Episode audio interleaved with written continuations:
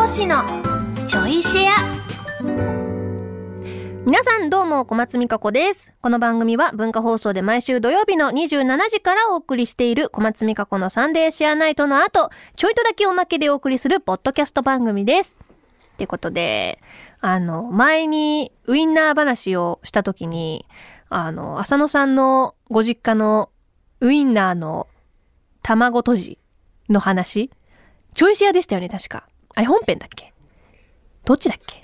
でもなんかしましたよね、そのウインナーのアレンジ方法の話をした時に、あのご実家では朝ごはんにウインナーを卵で閉じたものが出てきていたというので、あ、そういうのがあるんだ、へえと思って、そしたら後日、あの実際に浅野さんが作られた写真を送ってくださって、こんな感じですっていう、あの、思った以上にオムレツで、あ、すお、クオリティ高えと思って、あ、ちょでも自分の想像してた卵とじとちょっと違ったんですよ。だから今度私が作った、あ、じゃあ私が想像してたやつ作りますね、つって、昨日作ったんですよ。そう、私の中で、あの、親子丼みたいな感じの、要は、親子丼の、えっと、鶏じゃなくてウインナーバージョンみたいなイメージ。あ、あ、それが近かった。そう。ご実家のお母様が作られていたの。でも、オムレツめっちゃ美味しそうだったんですよ。オムレツじゃないから。オムレツじゃ、あれはあれで、オムレツの中インウィンナー、あ、ありだなと思って。チーズとかめっちゃ合いそうですしね。で、実際ちょっとなんか、でも、どういう味付けなんだ？と思って、わかんなかったんで、とりあえず麺つゆだけ 入れて、作ったんですよ。まずウインナー焼いて焦げ目つけて、で、えっと、玉ねぎ。まあ、私玉ねぎ苦手なんで。でもなんか、親子丼って入れてるしな、と思って。親子丼じゃないんだけど。なんかウインナーとなんかもう一個具入れたいなと思っちゃって、めちゃめちゃ薄切りにした玉ねぎ入れて、煮詰めて、で、めんつゆと、えっと、お水で薄めて、で、いい感じに煮詰めてから卵とじ分の卵、まああれ1個しか入れてないんですけど、1個入れて、蓋して、良き時に開けて、本来はご飯の上に乗せるんですけど、私ちょっとご飯切らしてたんで あれ、あれご飯なかったんですよ。ご飯なし丼。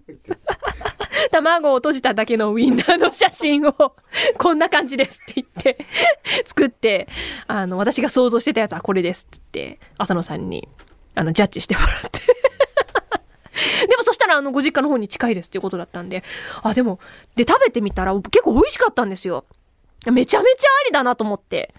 なんか、あの、ウインナーの燻製の香りは強めなんですけど、味付けがそう合うなと思って、ちょっと感動しました。なので今度、ミカシーがまたちょっとウインナー持ってきた暁には、ウインナー卵とじ丼を こさえてみようかなと思って。合うんですね。そう、それより前に想像してたウインナー丼。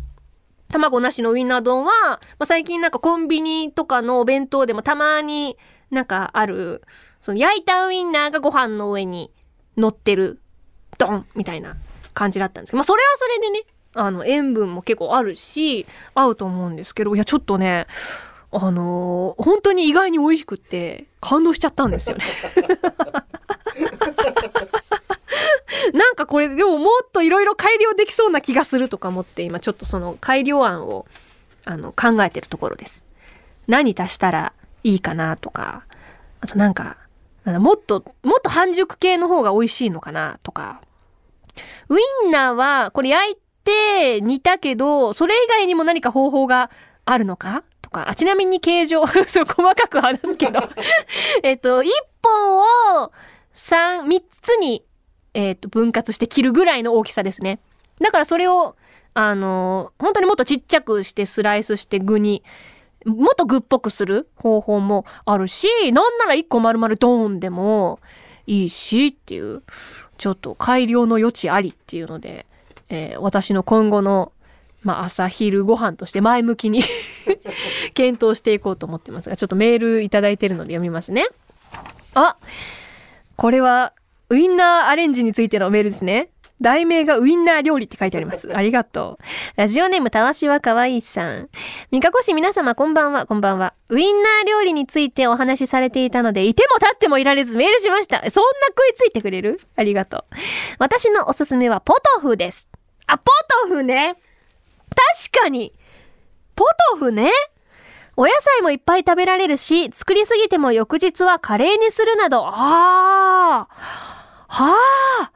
アレンジもできておすすめです。おつまみならジャーマンポテト。ああ、そうね、ジャーマンポテトね。あと、餃子の皮でホットドッグ風にしたり、大葉と巻いたり、チーズと一緒にするのも。えこれからの季節にトマト鍋で入れるのもおすすめです。ぜひ美味しく召し上がってみてくださいね。ああ、そうね、ジャーマンポテトありね。確かによく作った。ジャーマンポテトも。でもこの餃子の皮はいいですね。餃子の皮巻いて、揚げ焼き？とか？大葉と巻いたり、チーズと、ああ、いいですね。うちでもね、今餃子の皮じゃなくて、あの、生春巻きの皮が余ってるんですけど、あれ使えるかな？あれ、生春巻きの皮で、まあ大体作るのは生春 生春巻きなんですけど、なんで使ったかっていうと、なんかツイッターで見かけた、えライスペーパーの中に鶏のささみ丸ごと1本とチーズと大葉入れて丸焼きするとうまいみたいなやつ見て作ったもののめっちゃ余ってんですよ、ライスペーパーが。ちょっとしか使わないから、3つぐらいしか使ってないんですよ。大量に今余ってて、まあまあでかいんですよね、しかもライスペーパーって。で、でも生春巻き作るのもちょっと手間だしなっていうあれ、あの野菜もいっぱい集めないといけないし、あとエビもね、必要だし、エビ大好きですけど、あれね、巻くのめんどくさいんですよね。だから、だけど、ウインナーなら、もう何の処置もいらない巻くだけみたいなことができるわけ？ありだな。え生春巻きウインナー揚げ？焼き？ちょっとよくわかんなくなってきた。え生春巻きウインナー揚げ焼き？かな？かな。こんなんでいいんか今日。いやでもねちょっと皆さんもねなんか自宅あそうねあのご家庭で作ってたうちの実家こんなん出てきたなウインナー料理みたいなあったらぜひ知りたいですね。なんかうちでは、まあ、通常外では見なかったけどうちで作ってたあのウインナー料理ちょっと特殊だったんかなみたいなのとか超知りたいです。うちは本当にベーシックにウインナー焼いただけしか出てこなかった家庭なので面白くないですね。まあ一番シンプルで美味しいんですけどね。ということでこのちょいシアもお別れのお時間となりました。改めてこの番組の本放送は文化放送地上波と超 A&G プラスで毎週土曜27時からです。ラジコでは1週間タイムフリーで聞くこともできますのでぜひこちらもご利用ください。それではまた次回ちょいとだけこの番組にもお付き合いください。お相手は小松美香子でした。